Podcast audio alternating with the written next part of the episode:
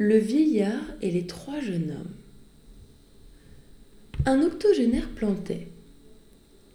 Et pas encore de bâtir, mais planter à cet âge, disaient trois jouvenceaux, enfants du voisinage.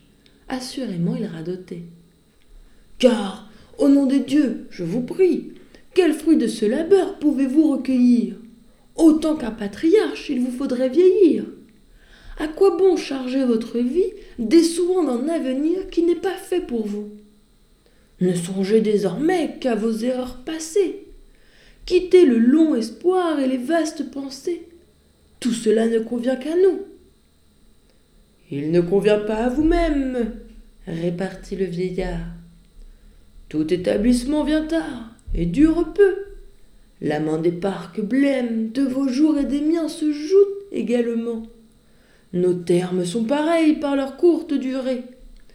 Qui de nous des clartés de la voûte azurée doit jouir le dernier? Est-il aucun moment qui vous puisse assurer d'un second seulement? Mes arrière-neveux me devront cet ouvrage. Eh bien, défendez-vous aux sages de se donner des soins pour le plaisir d'autrui? Cela même est un fruit que je goûte aujourd'hui, j'en puis jouir demain, et quelques jours encore. Je puis enfin compter l'aurore plus d'une fois sur vos tombeaux. Le vieillard eut raison. L'un des trois jouvenceaux se noya dès le port, allant à l'Amérique. L'autre, afin de monter aux grandes dignités, dans les emplois de Mars servant la République, par un coup imprévu vit ses jours emportés.